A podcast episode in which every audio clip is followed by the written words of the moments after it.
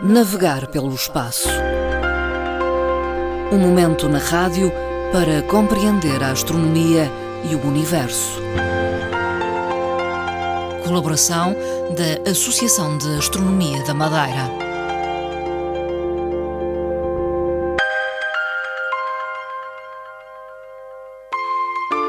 Fernando Góis, eh, presidente da Associação de Astronomia da Madeira, é o interlocutor esta tarde.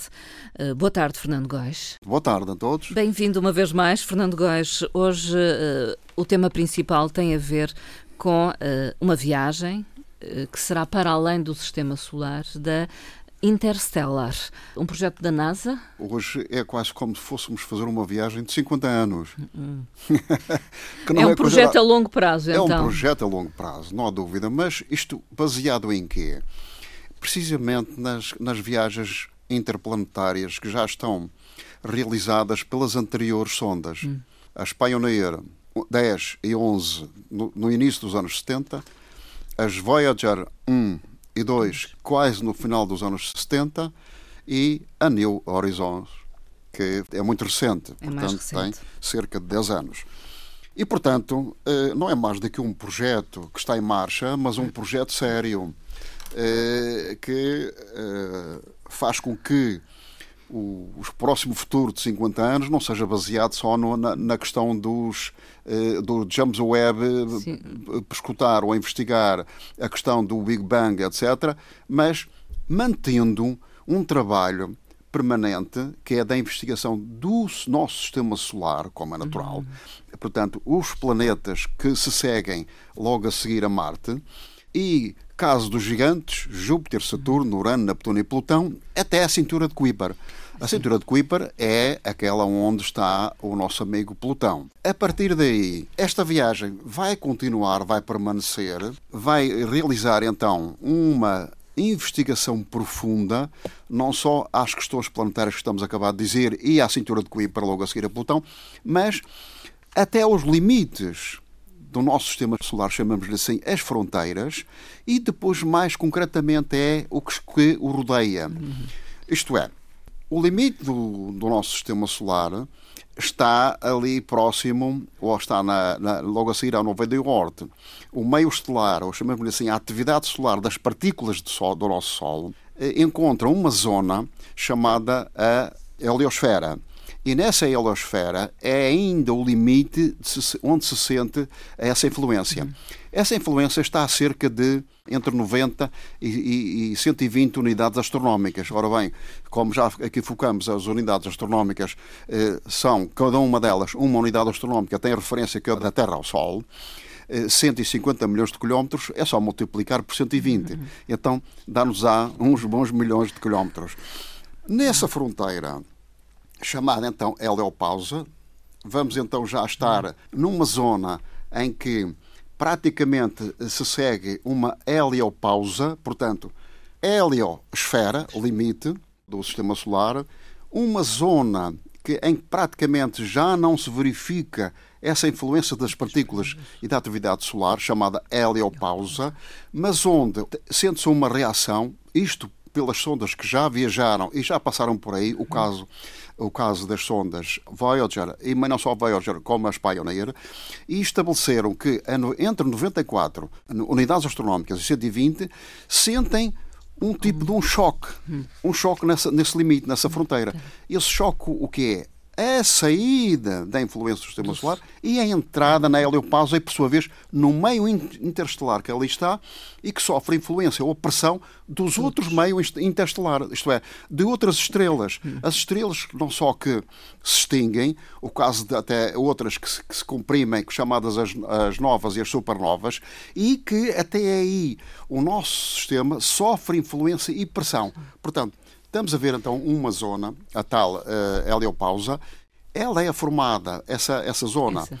é formada por tipo crescente, é um crescente que ali está a receber o, o choque frontal de outro meio interestelar ou tem for, o formato de um girino, dizem, dizem os astrónomos, tem o formato de um girino ou de um crescente. Essa é uma das investigações. É uma resposta que se procura, digamos. É uma resposta que se procura, mas não só essa resposta, como o que é que lá está, Sim. concretamente. O que, é que, o que é que concretamente ele é formado? Se é algo semelhante à nossa, ao nosso sistema solar, ou se, eh, de qualquer forma, tem alguma diferença. Portanto, o Interstellar Esta... vai uh, responder essas questões vai ou responder... tentar responder essas questões. Exatamente, vai responder essas questões, mas de qualquer maneira uh, há aqui uma questão que é esta, tem a ver com uh, o, como é que se processa isto. Hum. Para se processar isto, esta viagem longa de 50 anos, não pode se fazer de uma forma lenta. Hum. Tem que se fazer de uma forma rápida. Ora, lenta, ou não digo lenta, mas um bocadinho menos rápida foram todas as, as outras as anteriores. Outras. O caso da Pioneer e o caso da Voyager. Voyager. Uh, a sonda viajava aí a cerca de 43 mil km por hora. Uh, as primeiras. As, as, segundas já viajaram a cerca de 54 mil km por hora.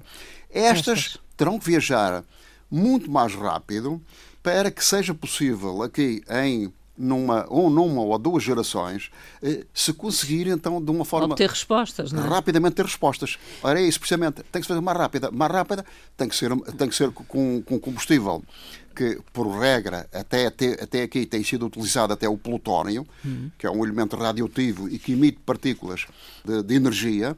A verdade é que no momento atual está-se está a pensar que só com essa energia não é possível fazer a viagem. Portanto, quer a NASA, quer a Universidade de Hopkins, na Louisiana, e os astrónomos pensaram, estão a pensar já implementá-la na próxima década, dos anos 30. Portanto, 2030, 2032, 2035.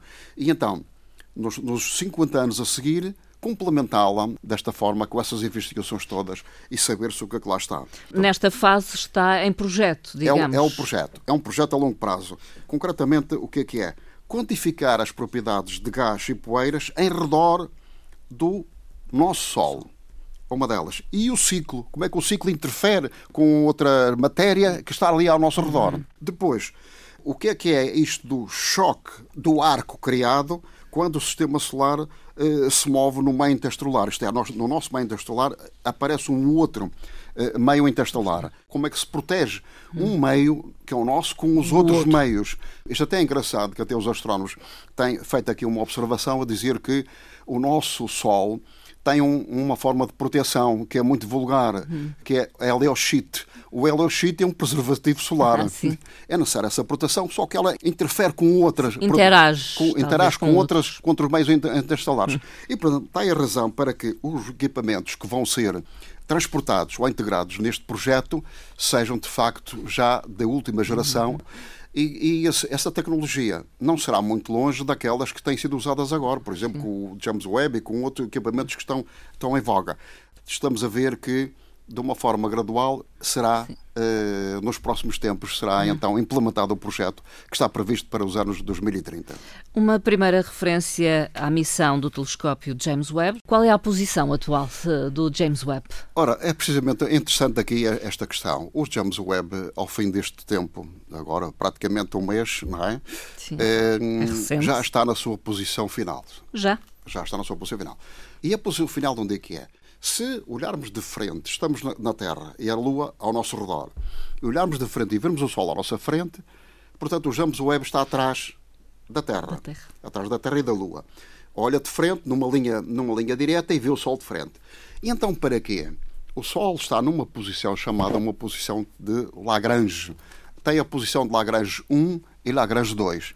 A posição de Lagrange que é uh, em homenagem ao nosso astrónomo Joseph Lagrange, italiano, que foi o primeiro uh, homem que abordou a questão dos satélites. Uhum. E como é que se posicionariam os satélites à volta da Terra para terem a, a tal, a tal forma que é, é a tal posição equilibrada que é geoestacionária. Então chamou-lhe de estar no ponto de Lagrange, que é o ponto 1. Uhum. Está à volta da Terra, num determinado ponto, ponto. num determinado ponto, ponto 1, Lagrange, e que vão rodando à, à, volta e ficam numa posição de equilíbrio. E nessa posição de equilíbrio, foi, foi uma descoberta que ele fez, essas posições de equilíbrio existem não só à volta da Terra, como também entre o Sol, entre o Sol e a Terra e para além da, da, da Terra. Portanto, está na posição 2, a cerca de 1 milhão e 500 mil quilómetros.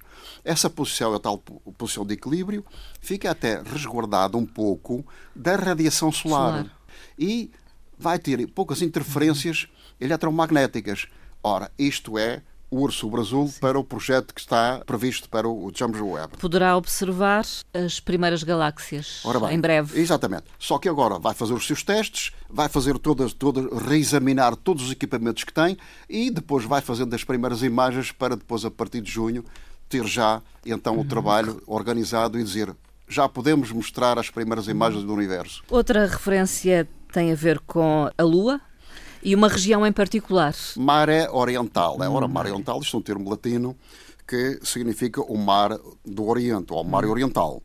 Ao observar a Lua, a Lua tem uma coisa especial, peculiar, que é na sua uh, rotação e na sua translação, que coincide com a, uh, o movimento da Lua à volta da Terra, tem uma coisa interessante, que é quer a zona oeste da Lua, quer a zona leste, de vez em quando, por causa da chamada libração, movimento da Terra, essa libração faz-se de forma longitudinal, portanto, oeste ou oeste.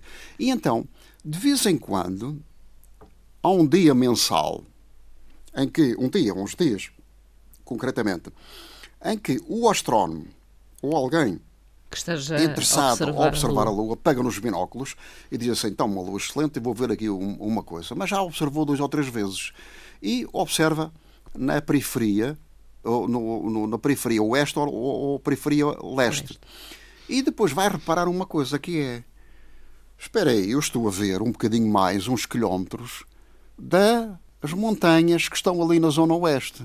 Ou uma cratera que não via bem, e já estou a vê-la muito bem agora. Melhor é precisamente o mar oriental. Que não está no, sempre visível. Não é, é sempre visível. Portanto, o mar oriental, no mês anterior, não se via bem, mas no mês de janeiro estamos a vê-lo perfeitamente. perfeitamente. Só que, pronto, já estamos no final de janeiro, a Lua já está, em, já está um, num movimento descendente e, portanto, não é eh, já agora fácil de observar. Agora vamos ter que aguardar mais dois, dois meses. Dois meses. Isto é preciso estar a observar a Lua todos os, todos meses, os meses, na lua cheia, ou um bocadinho antes da lua cheia, que ainda é, ainda é, mais, ainda é mais importante. Quando não está completamente iluminada, hum. que os detalhes observam-se de uma melhor forma. A lua portanto, cheia que é agora, no início de é fevereiro. É precisamente isso. Portanto, este mar oriental foi chamado a atenção dos astrónomos. Vamos observar o mar oriental porque no mês passado não se via bem. Hum. Pronto, lá está. Aproveitamos e temos então esta nova referência da Lua e do seu movimento lunar e dos, dos seus detalhes. Fernando Góes, obrigada pela sua participação neste espaço. Muito rádio. obrigado. Até à próxima, caros ouvintes. Até à próxima oportunidade. Obrigada.